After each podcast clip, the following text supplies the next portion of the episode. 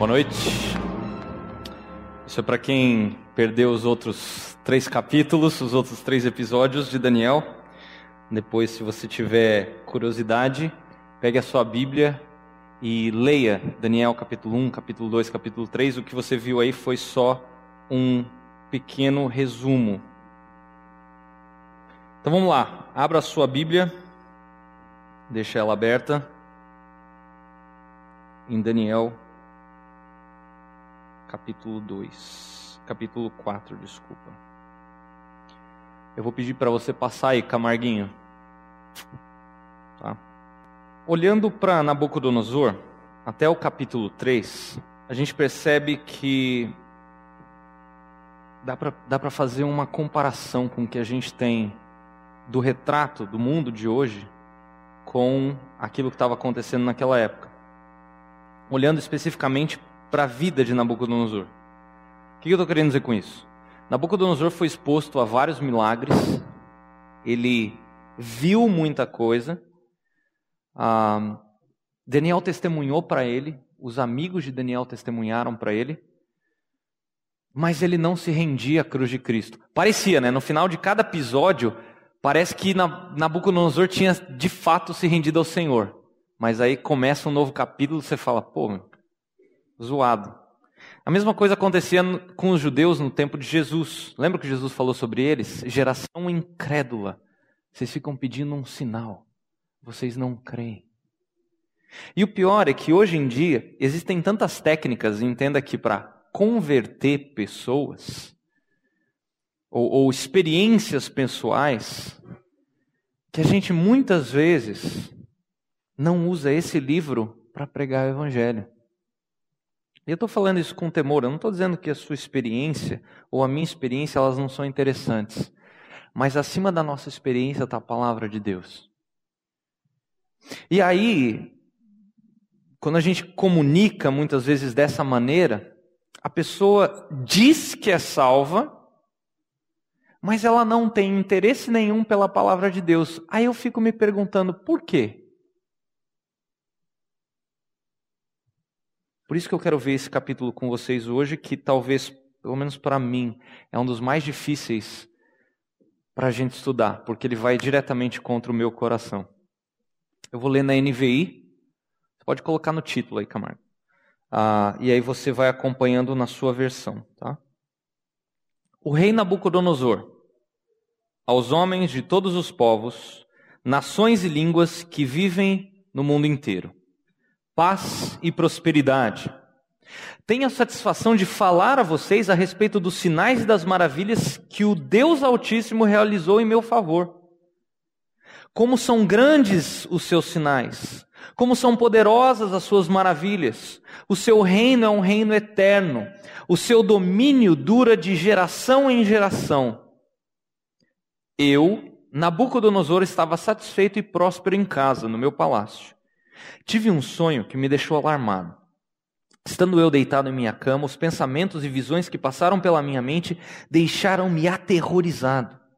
Por isso, decretei que todos os sábios da Babilônia fossem trazidos à minha presença para interpretarem o sonho para mim. Quando os magos, os encantadores, os astrólogos e os adivinhos vieram, contei-lhes o sonho, mas eles não puderam interpretá-lo. Por fim, veio Daniel à minha presença e eu lhe contei o sonho. Ele é chamado de Belsazar, em homenagem ao nome do meu Deus, e o espírito dos santos deuses está nele. Eu disse: Belsazar, chefe dos magos, sei que o espírito dos santos deuses está em você e que nenhum mistério é difícil demais para você. Vou contar o meu sonho, interprete-o para mim. Essas são as visões que tive quando estava deitado em minha cama. Olhei e diante de mim estava uma árvore muito alta, no meio da terra. A árvore cresceu tanto que a sua copa encostou no céu. Era visível até os confins da terra. Tinha belas folhas, muitos frutos e nela havia alimento para todos. Debaixo dela os animais do campo achavam abrigo e as aves do céu em seus galhos, todas as criaturas se alimentavam daquela árvore. Nas visões que tive deitado em minha cama, olhei e vi diante de mim uma sentinela, um anjo, que descia do céu. E ele gritou em alta voz: Derrubem a árvore e cortem os seus galhos, arranquem as suas folhas e espalhem os seus frutos. Fujam os animais de debaixo dela e as aves dos seus galhos, mas deixem o toco e as suas raízes, presos com ferro e bronze. Fique ele no chão, em meio à relva do campo. Ele será molhado como orvalho do céu e como os animais comerá a grama da terra. A mente humana lhe será tirada e ele será como um animal até que se passem sete tempos. A decisão é anunciada por sentinelas. Os anjos declaram o veredito, para que todos os que vivem saibam que o Altíssimo domina sobre os reinos dos homens e os dá a quem quer, e põe no poder o mais simples dos homens. Este é o sonho que eu, o rei Nabucodonosor, tive. Agora, Belsazar, diga-me o significado do sonho, pois nenhum dos sábios do meu reino conseguiu interpretá-lo para mim, exceto você, pois o Espírito dos santos deuses está em você. Então Daniel, também chamado Belsazar, ficou estarrecido por algum tempo, e os seus pensamentos o deixaram aterrorizado. Então o rei disse: Belsazar, não deixe que o sonho ou a sua interpretação o assuste. Belsazar respondeu: Meu senhor, quem dera o sonho só se aplicasse aos teus inimigos e o seu significado somente aos teus adversários. A árvore que viste cresceu e ficou enorme, cuja copa encostava no céu, visível em toda a terra, com belas folhas e muitos frutos, no qual havia alimento para todos, abrigo para todos os animais do campo e morada para as aves do céu nos seus galhos. Essa árvore, ó rei, és tu. Tu te tornaste grande e poderoso, pois a tua grandeza cresceu até alcançar o céu, e o teu domínio se estende até os confins da terra. E tu, ó rei, viste também uma sentinela, o anjo que descia do céu e dizia: Derrubem a árvore e destruam-na, mas deixem o toco e as suas raízes presos com ferro e bronze, fique ele no chão, em meio à relva do campo. Ele será molhado com o orvalho do céu e viverá com os animais selvagens até que se passem sete tempos. Esta é a interpretação, ó rei, e este é o decreto que o Altíssimo emitiu contra o rei meu senhor. Tu serás expulso do meio dos homens e viverá com os animais selvagens. Comerás capim como os bois e te molharás com o orvalho do céu. Passarão sete tempos até que admitas que o Altíssimo domina sobre os reinos dos homens e os dá a quem quer. A ordem para deixar o toco da árvore com as raízes significa que o teu reino te será devolvido quando reconheceres que os céus dominam. Portanto, ó Rei, aceita o meu conselho, renuncia a teus pecados e à tua maldade, pratica a justiça e tem compaixão dos necessitados. Talvez então continue a viver em paz. Tudo isso aconteceu com o rei Nabucodonosor. Doze meses depois, quando o rei estava andando no terraço do palácio real da Babilônia, disse: Acaso não é essa grande Babilônia que eu construí como capital do meu reino, com o meu enorme poder para a glória da minha majestade?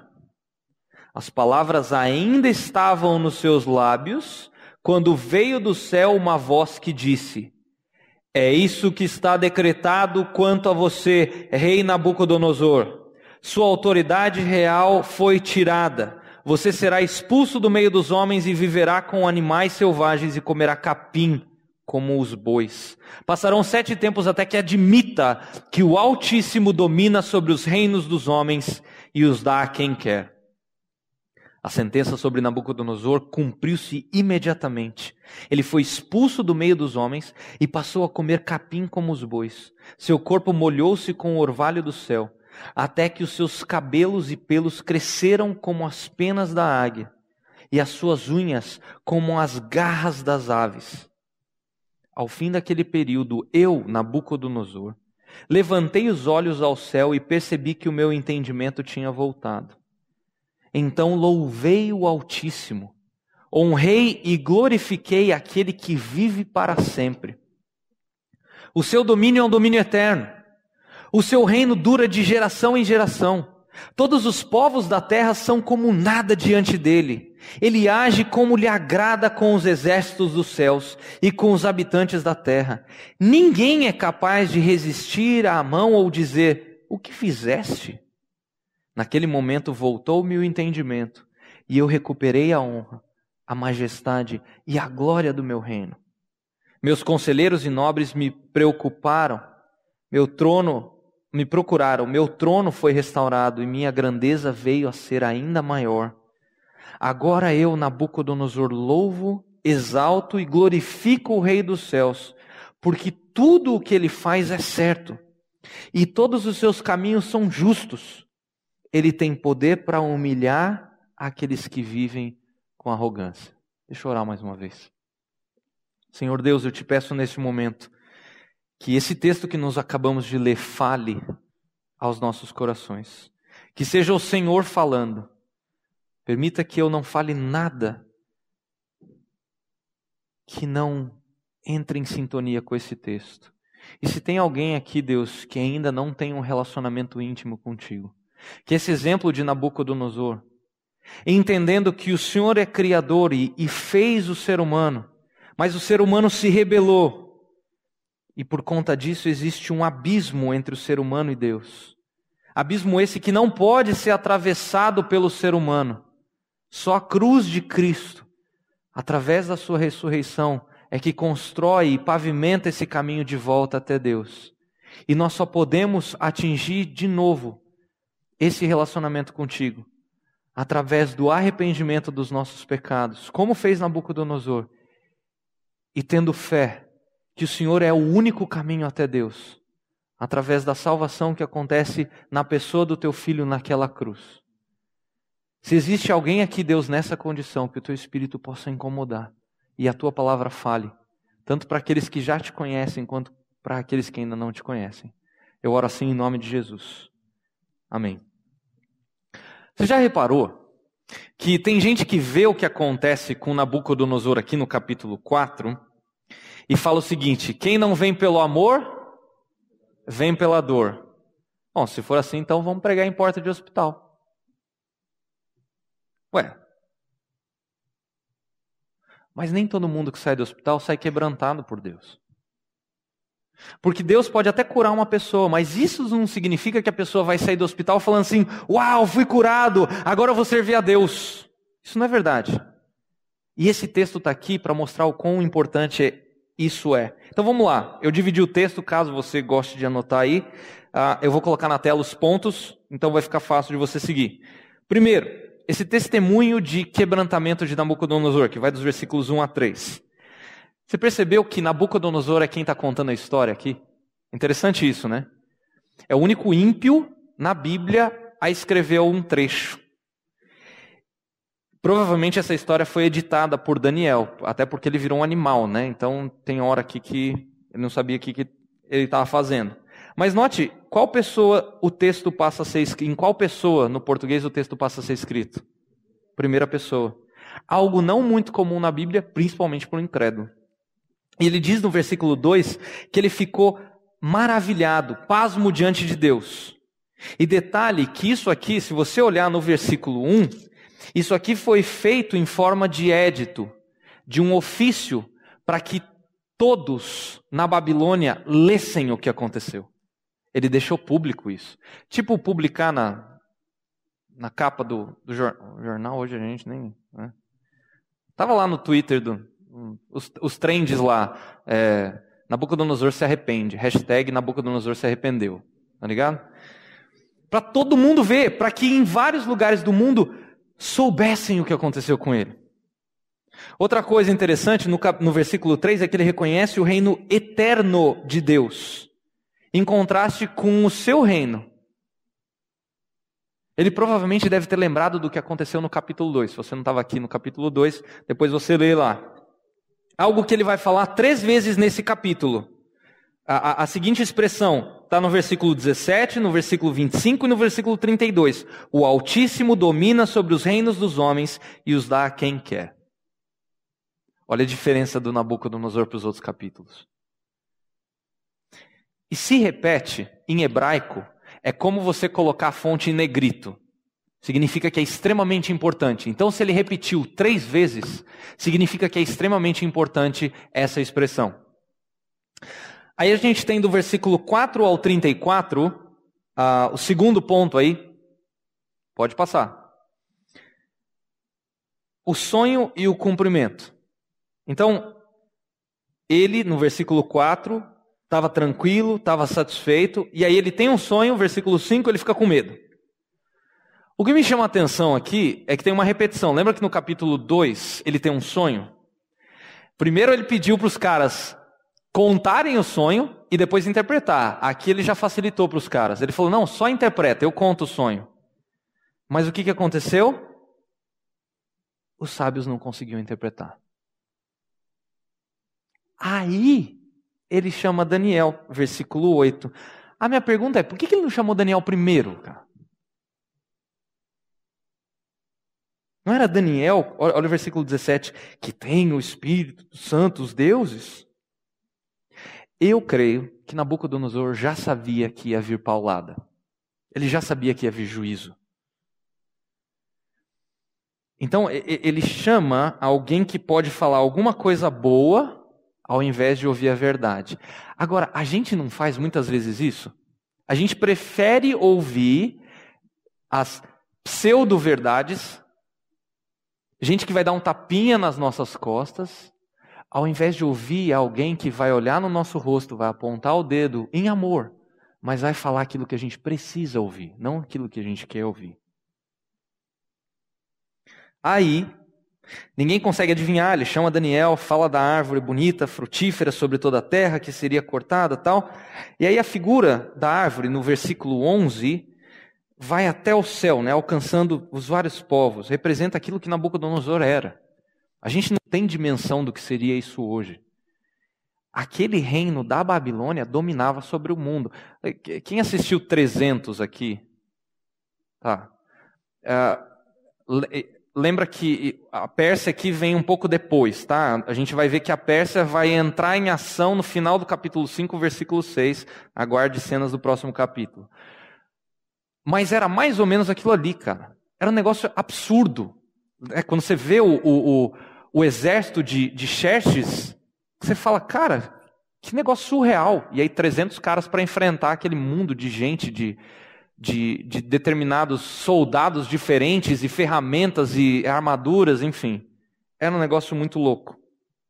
Até aí, é uma visão de juízo para um ímpio. Ok, a gente tem várias, várias vezes isso acontece na Bíblia. Mas o que é surpreendente para mim é que Daniel se entristece. Você reparou isso? Olha o versículo 19. Ele não quer que Nabucodonosor sofra. Daniel tem compaixão, ele tem honra, mesmo que o cara fosse um ímpio. Agora, detalhe: Volta naquela figura que eu pintei no capítulo 1. Daniel está na Brasília da Babilônia, né, a capital do, a política, num país completamente pagão. Então seria Daniel estando em Brasília, num país islâmico. Cara, e ele tem como rei um cara que é sujo, corrupto, ruim, idólatra, e ele faz o quê? Rei, hey, eu amo você. Arrependa-se. Eu não quero que nada de mal te aconteça. Quando eu estava estudando isso aqui, eu fiquei pensando como é que o meu coração reage às autoridades do meu país. Independente da sua visão política, por favor. Seja 5, 10 anos atrás, seja na atualidade. Então aí abrange os dois lados aí. O quanto nós oramos por essas autoridades. Independente do lado que você está. Daniel honra o rei dele e isso tem que servir de testemunho para nós.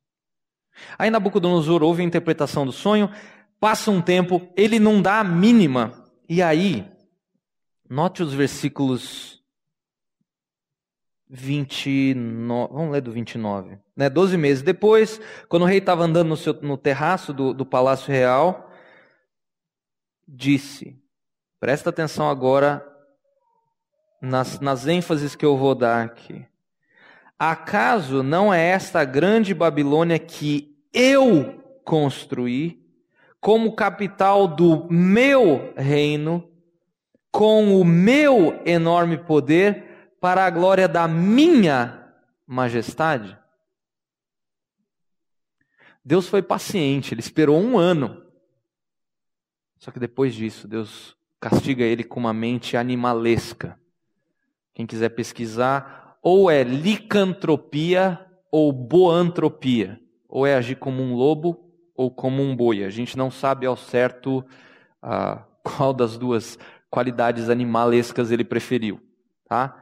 Mas aconteceu dele ser humilhado num desses dois animais durante sete tempos. A gente não sabe o que é isso. Tá? Não existe um, nenhuma discussão entre teólogos sobre isso. Ninguém sabe se são meses, anos, semanas. Tá? O que a gente sabe, uh, que a gente ouve, né, que sete é o número da perfeição, foi um tempo perfeito estipulado por Deus.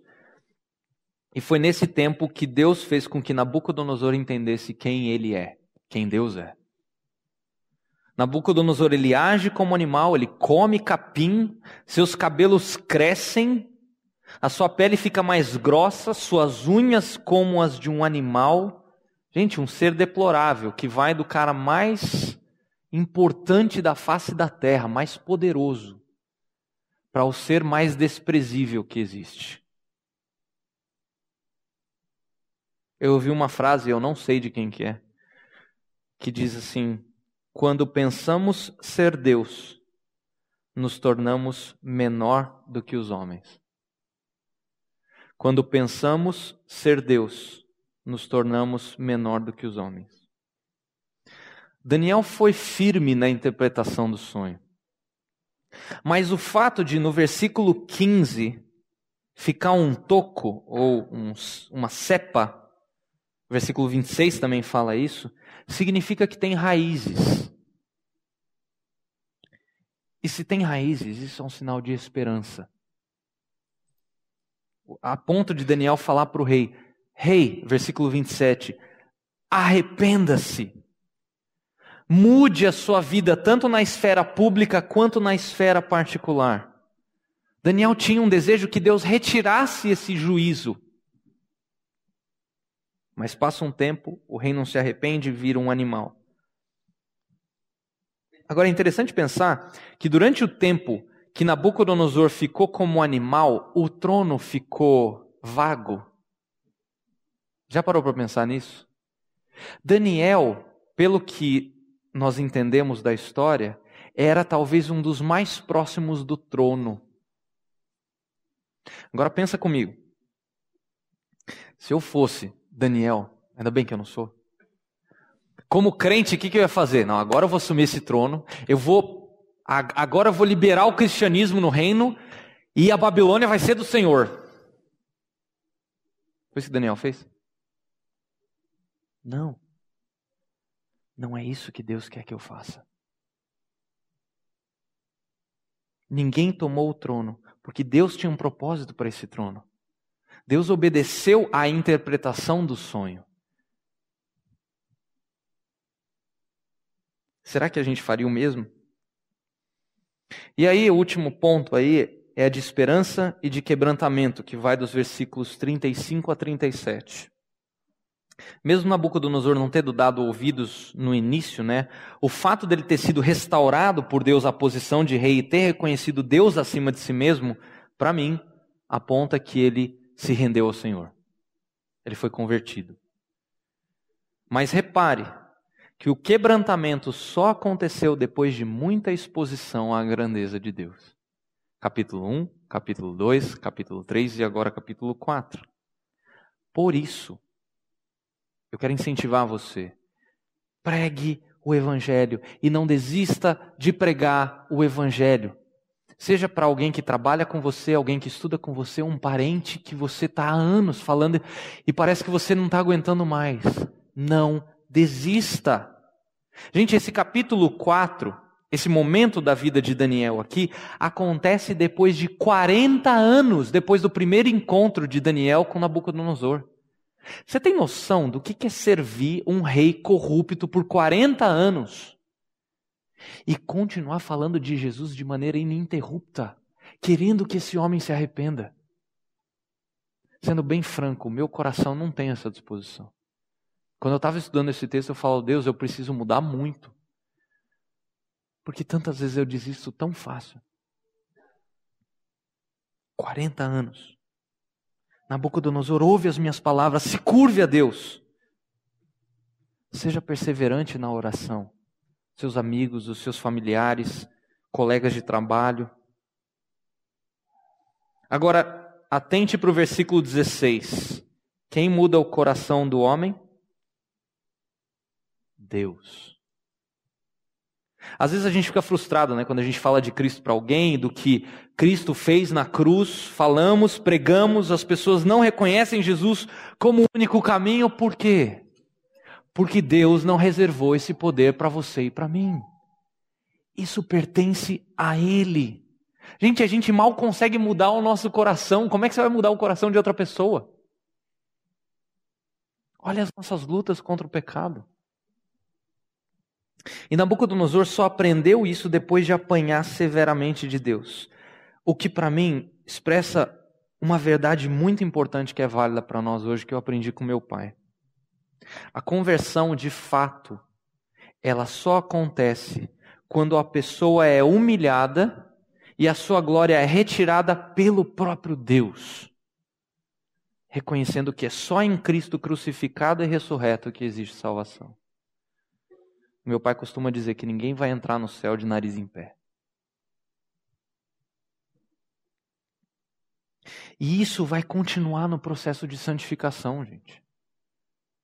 A partir do momento que você se rende pela primeira vez e você se arrepende do seu pecado, você continua o processo da sua vida para se parecer cada vez mais com Jesus, se arrependendo, se arrependendo, se arrependendo. Se Deus permitir cada vez menos, porque cada vez mais que o tempo passa, se você for genuíno no seu arrependimento, você vai se parecer mais com Jesus Cristo. Isso é o processo de santificação. É o que vale para todos nós. Eu quero concluir pensando o seguinte: Deus já tinha mostrado o seu caráter ah, na sabedoria dos adolescentes, então, capítulo 1, né? a onisciência sobre todos os reinos, capítulo 2. O, o, o, seu poder livrando aqueles jovens da fornalha, capítulo 3. Mas Nabucodonosor ainda não tinha aprendido que Deus pode humilhar o orgulhoso. No 37, ele amarra tudo isso dizendo: Deus pode humilhar os que andam na soberba. E quem me conhece de perto sabe o quanto isso é uma luta para mim.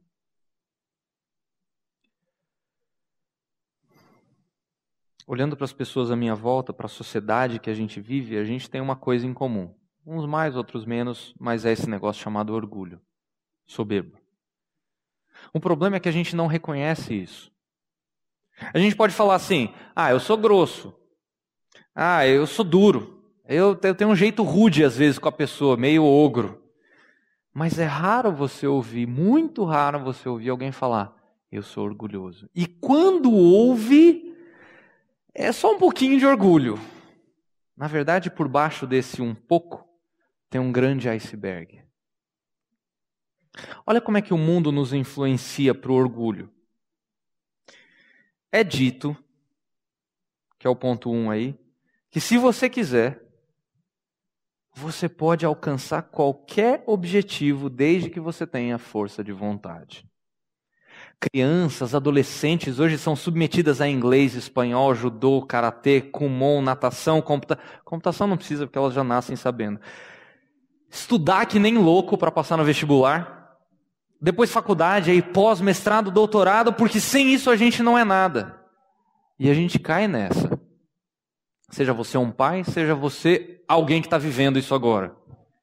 Eu não sou eu não sou contra títulos, por favor. Eu acho que tem um valor. Eu mesmo estou estudando ainda. Agora, qual é o propósito nisso que nós estamos fazendo? Dá uma olhada nessa propaganda. A vocês todos que assistiram e estão assistindo agora, é, eu digo que seja quem você for, seja qualquer posição que você tenha na vida, nível altíssimo ou mais baixo, tenha sempre como meta muita força, muita determinação e sempre faça tudo com muito amor e com muita fé em Deus, que um dia você chega lá. De alguma maneira você chega lá. Hum. Força e fé em Deus. Isso já virou hashtag, né? Foco, força e fé, não é isso? Interessante. Será que isso é verdade? É, entenda bem que eu vou falar com, com carinho aqui. Mas fala para um branquelo que ele consegue bater o Bolt nos 100 metros. Isso é fisiologicamente impossível. A fibra muscular de uma pessoa morena, de um negão, é muito diferente da de um branquelo como eu. Isso é biologia. Não tem como. Assim como você não vê, olha que interessante, um, um negro uh, sendo recordista dentro da água. Porque justamente a fibra dele é mais pesada. Geralmente são os branquelos que dominam dentro da água. Isso é fisiologia. Não tem como. Fala para alguém, por exemplo, ah, com 1,50m, que ele vai ser atacante de meio de vôlei da seleção brasileira. Cara, isso é fisiologicamente impossível. Que para isso ele vai ter que pular mais do que a altura dele para atacar de meio. Porque ele tem que bater uma bola acima dos 3,25. Se ele tem um metro e meio, faz as contas. É impossível. Não, o que, que o Senna, alguém que eu admiro demais, o que, que a voz do Senna falou aí? Se você tiver fo foco, força de vontade e fé em Deus, você consegue. Será? Ou uma pessoa que tem um problema crônico de visão que quer ser piloto de caça. Não pode. Não tem como. O meu pai, para você ter uma ideia, era daltônico, queria entrar na Força Aérea e não pôde, porque ele é daltônico. E ele iria entrar como engenheiro elétrico. Você imagina se ele corta o fio errado, confunde as cores, explode a bomba. Ah, tá bom, mas eu sou cristão, essas coisas não me contaminam, tal. Será? Você já reparou como é que no meio cristão existem várias palestras sobre liderança? Já viu isso? Um monte, né?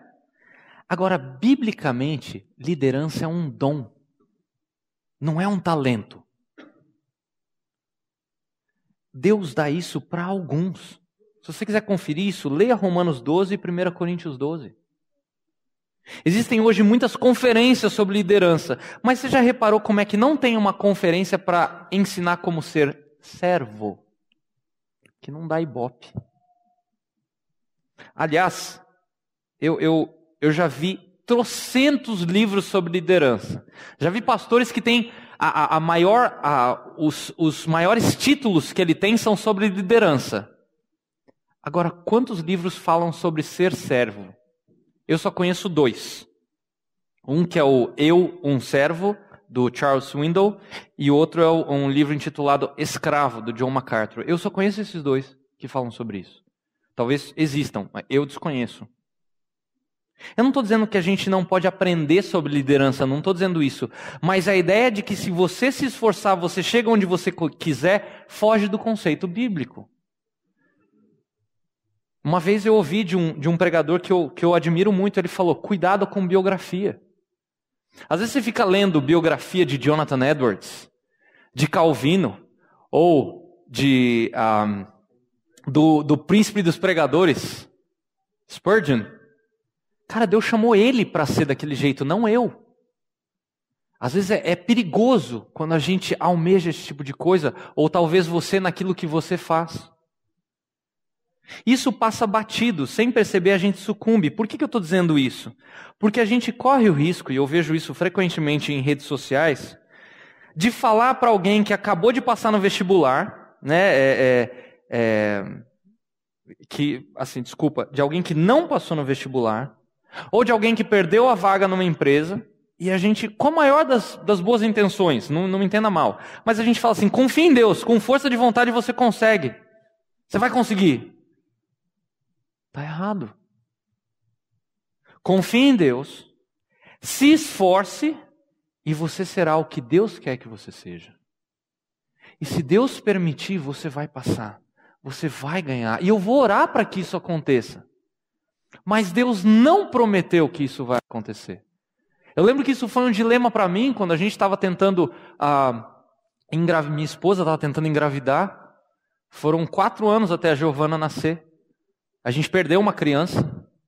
E eu ouvia de pessoas assim: não, vocês vão conseguir, Deus vai dar vitória para vocês. Em nenhum lugar da palavra de Deus, Deus prometeu que a gente ia ter uma filha. E quando eu me dei conta disso, eu falei: Deus, eu tô, eu tô acreditando em coisas que o Senhor não disse, palavras que pessoas colocaram na tua boca que o Senhor nunca prometeu. É óbvio que a minha oração é: Deus, eu quero ter uma filha, um filho, né? Ah, uma criança. Não sabia o que ia vir. Mas Deus nunca prometeu isso para mim. Deus nunca prometeu um marido, uma esposa. Deus nunca prometeu um namorado, uma namorada. Deus nunca prometeu que você vai passar em primeiro lugar ou em último lugar no vestibular. Ou que você vai conseguir aquela promoção, ou que você vai ser uma pessoa de sucesso financeiramente falando. Deus nunca prometeu isso na palavra de Deus. Mas a gente sucumbe a gente adere esse linguajar do mundo até o lado inverso, né? A pessoa passa no vestibular, aí alguém comenta assim: Deus é fiel. Deus não prometeu que a pessoa iria passar. É diferente falar assim: glória a Deus, porque Ele concedeu a você o presente de você passar, mediante, obviamente, a você ter se esforçado. Porque eu já vi um monte de gente falar assim: ora pela minha prova. Eu pergunto: você estudou? Porque a minha oração vai ser o seguinte: Senhor, ajuda essa pessoa a lembrar daquilo que ela estudou. Deus faz a parte dele. Nesse ponto a gente tem que fazer a nossa.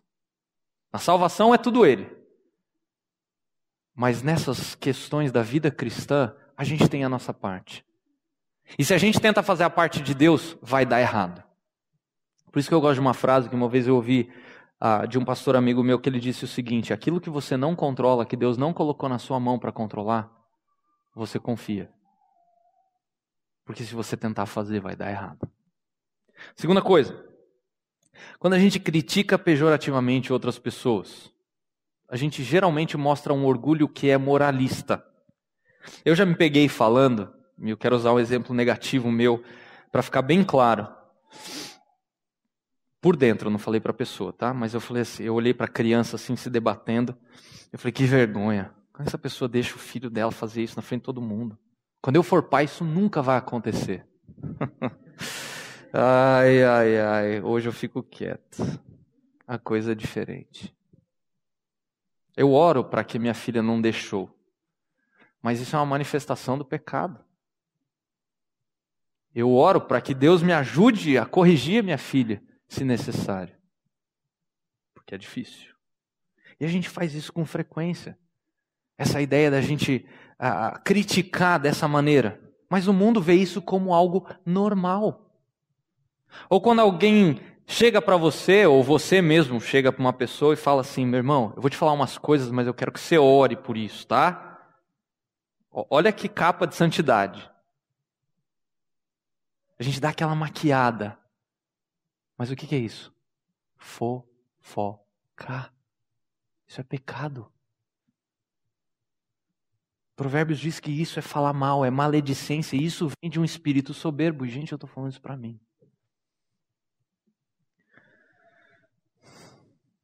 Talvez você não fale mal dos outros. Ótimo. Mas você já ficou chateado quando você não recebeu um obrigado?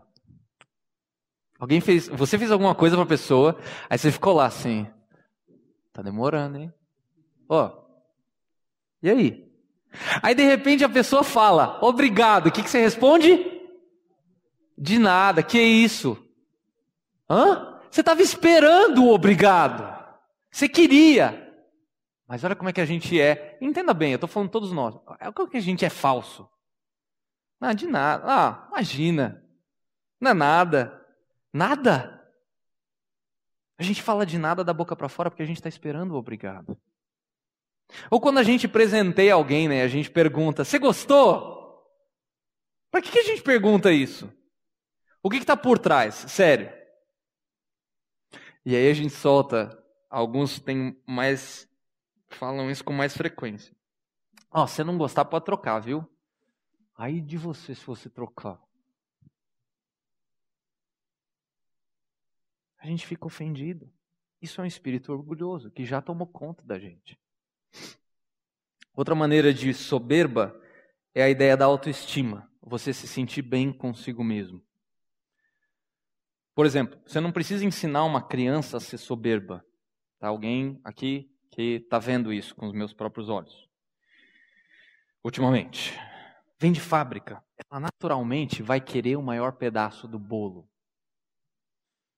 Dois irmãos estavam brigando pelo último pedaço do bolo, né? Aí a mãe falou assim: vocês têm que ser como Jesus. Ele deixava o último pedaço para os outros. Aí o irmão falou assim: agora você é Jesus, tá?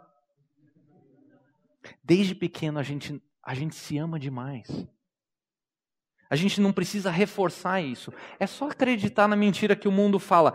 Você tem que se amar mais. Gente, a gente já se ama demais. A gente come aquilo que a gente gosta. A gente se vê, a gente se veste com as roupas que nós gostamos. A gente corta o cabelo do jeito que a gente acha que fica mais bonito. As nossas preferências, tudo.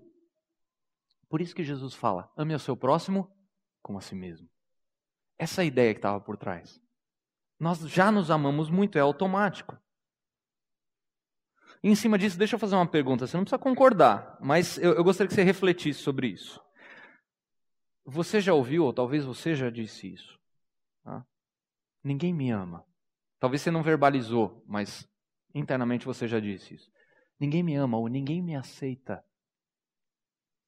Eu tenho dificuldade de acreditar que alguém fala isso, alguém que fala isso, né, que ninguém à volta dessa pessoa a ama. E sim que essa pessoa se ama tanto, mas que ela tem um padrão tão elevado de amor próprio, que quando as pessoas ao redor dela não atendem o parâmetro dela, ela fala isso. E aí ela se frustra. Às vezes cai em depressão e isso pode gerar até suicídio. Vamos ser mais gospel um pouquinho. Os mais velhos aqui já cantaram. Quero que valorize o que você tem. Você, é, eu tô vendo alguns aí. É, já cantei. Ah, você tá na igreja, você é especial. Ah, é? Tá errado. Eu vi um cara, um tal de Dave Leonardo. Você viu esse vídeo aí? Alguns viram, né? E o cara falou: é, Você é o ponto fraco de Deus. Meu, o cara tem milhões de seguidores no YouTube. E aí a galera falando amém. Eu falo: Quê? Você é o ponto fraco de Deus? É, como é que é? O, o, no coração de Jesus, você é o centro. Meu Senhor. Se fosse no Antigo Testamento, esse cara já tinha sido apedrejado. Oh, oh, depois procura esse vídeo, é, é é bem, bem estranho. Dave Leonardo.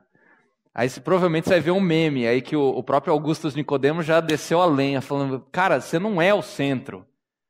Jesus mesmo falou que a, a, o ponto central da vida dele é fazer a vontade do Pai, não é você. Mas a gente sucumbe. Lembra daquilo que o publicano falou em Lucas 18? Abre lá, abre lá comigo. Lucas capítulo 18. Vale a pena enfatizar isso e eu já estou encerrando. Não estou te enganando como alguns fazem, dizendo que está encerrando e falam mais meia hora. Eu estou encerrando. Pode acordar você que está dormindo. Ó tu que dormes. Lucas 18. Olha a partir do versículo 10. Dois homens subiram ao templo para orar. Lucas 18, versículo 10. Dois homens subiram ao templo para orar. Um era fariseu e o outro publicano. Um fariseu em pé orava no íntimo: Deus, eu te agradeço, porque não sou como os outros homens, ladrões, corruptos, adúlteros, nem mesmo com esse publicano aí. Jejuo duas vezes por semana, dou o dízimo de tudo quanto ganho. Mas o publicano ficou à distância. Ele nem mesmo ousava olhar para o céu.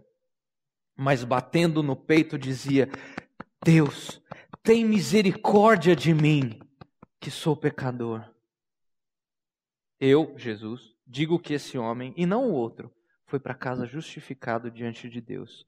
Pois quem se exalta será humilhado, e quem se humilha será exaltado. A nossa justiça, como diz Isaías, é como trapo de imundícia. Só que o mundo nos incentiva a buscar o valor pessoal porque nós precisamos ser amados, nós precisamos ser aceitos, porque é só assim que a gente vai dar certo na vida. Gente, se isso fosse verdade, o apóstolo Paulo estava lascado. Pensa num cara que foi surrado, apedrejado, dado como morto. Alguns teólogos dizem que, inclusive, ele chegou a morrer, ele foi ressuscitado. Foi preso, passou fome, frio. Entretanto, esse homem deu muito certo aos olhos de Deus. Se você tem ainda dúvidas sobre isso, Efésios, só anota, eu vou ler para você. Efésios 5, 29 de que ninguém se ama, diz o seguinte: Além do mais, ninguém jamais odiou seu próprio corpo, antes o alimenta e dele cuida, como também Cristo faz com a igreja. Legal, né? A maior dificuldade é amar o próximo como nós amamos a nós mesmos, porque o padrão é muito alto. Último, a gente também precisa cuidar com essa forma de orgulho chamado narcisismo. Essa coisa de ficar olhando para nós mesmos, isso é um perigo. Olhar para dentro de si, se encontrar, encontre o herói que existe dentro de você. Busque a solução que há em você, acredite em você mesmo. Senhor. Olhe para dentro de si e você vai ver como você é sujo, como você é podre. Se eu fizer isso com o meu coração, eu vou ver isso. E não existe aquele negócio lá do é, fulano é, é ele, ele é feio por fora, mas é bonito por dentro. Não, cara. Se o cara é feio por fora, ele é pior por dentro. Ele é horroroso por dentro, porque a Bíblia retrata o nosso interior como algo tenebroso. Olha como é que a gente camufla. Olha só, quando um, um, eu vou usar os homens aqui, quando o cara se ira no campo de futebol, né? Age de uma forma absurda, dá o carrinho de volta por trás, esbraveja, grita e tal. Qual que é a nossa reação? Ele saiu de si. Será que está certo isso? Não. Ele mostrou exatamente quem ele é, sem máscara nenhuma. O que nós vemos normalmente são várias camadas aqui. Nós sabemos muito bem como é lá dentro. A gente não precisa se encontrar. O que a gente precisa é encontrar satisfação em Deus. Nós devemos enfrentar os dilemas da vida olhando para o alto. Para isso que existe um salmo, como o Salmo 121, que fala: Eleva os meus olhos para os montes, de onde virá o socorro? Desculpa, ainda que eu ande pelo vale da sombra da morte, não temerei mal algum. Ou, por exemplo, Colossenses, capítulo 3, que fala para a gente olhar para as coisas do alto e viver com essa perspectiva do céu. Percebe como sutilmente a gente adere aos princípios orgulhosos do mundo sem perceber? Em coisas pequenas. Tá bom, Leandro, então como é que eu posso ser feliz? Como é que eu posso ser realmente feliz nesse mundo que só me puxa para o pecado? Eu quero propor uma solução que está lá no Salmo 19, versículo 13. Eu vou ler para vocês, se você quiser só anotar. Olha aquilo que Davi fala. Guarda o teu servo dos pecados intencionais, que eles não me dominem. Então serei íntegro, inocente de grande transgressão. Que as palavras da minha boca e o meditar do meu coração sejam agradáveis a ti, Senhor, minha rocha e meu resgatador. Eu te dar uma sugestão: escreve esses dois versículos num lugar visível para que isso se torne uma oração. Você pode falar com as suas palavras, mas ore isso todos os dias. Senhor, guarda o meu coração desses pecados que me perseguem. Que eles não me dominem. Eu quero ser íntegro diante do Senhor. Eu quero ser inocente diante da transgressão. Que as palavras da minha boca e aquilo que o meu coração pensar e meditar sejam agradáveis ao Senhor. Peça para Deus, Senhor, que o Senhor cresça e eu diminua. Existe esperança para qualquer toco, desde que ele reconheça que é só por Deus. Vamos orar? Senhor Deus, obrigado por aquilo que o Senhor fez na vida de Nabucodonosor. Um exemplo que nos humilha diante da tua poderosa mão. Obrigado porque ao longo desses quatro capítulos nós vemos que o foco é o Senhor e não nenhum ser humano. Daniel só foi usado por ti. Ele não é o foco, o foco é o Senhor. E nós vemos a, a diferença disso nesse capítulo quando Nabucodonosor não enfatiza Daniel, ele enfatiza o Senhor, porque o seu coração estava realmente quebrado. E é assim que o Senhor nos quer rendidos aos teus pés. Senhor, eu falo do meu coração. Eu peço, e eu sei que essa oração é perigosa, mas eu peço que o Senhor me humilhe, para que o teu nome seja exaltado.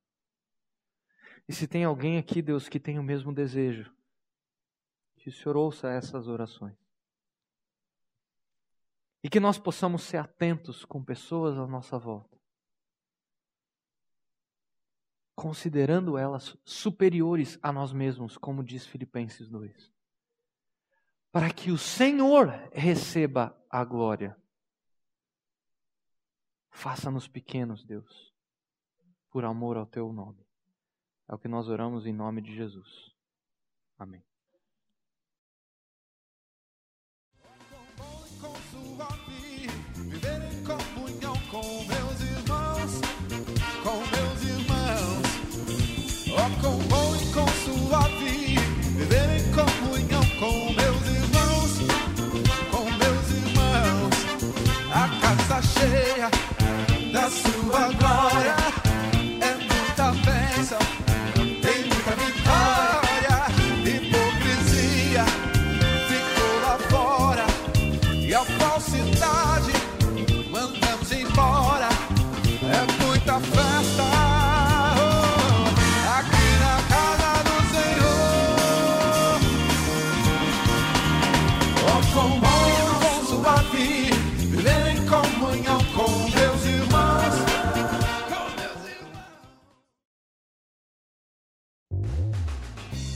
A Livraria PIB Londrina procura selecionar cuidadosamente seus títulos e autores a fim de oferecer um conteúdo alinhado com o Evangelho de Jesus Cristo.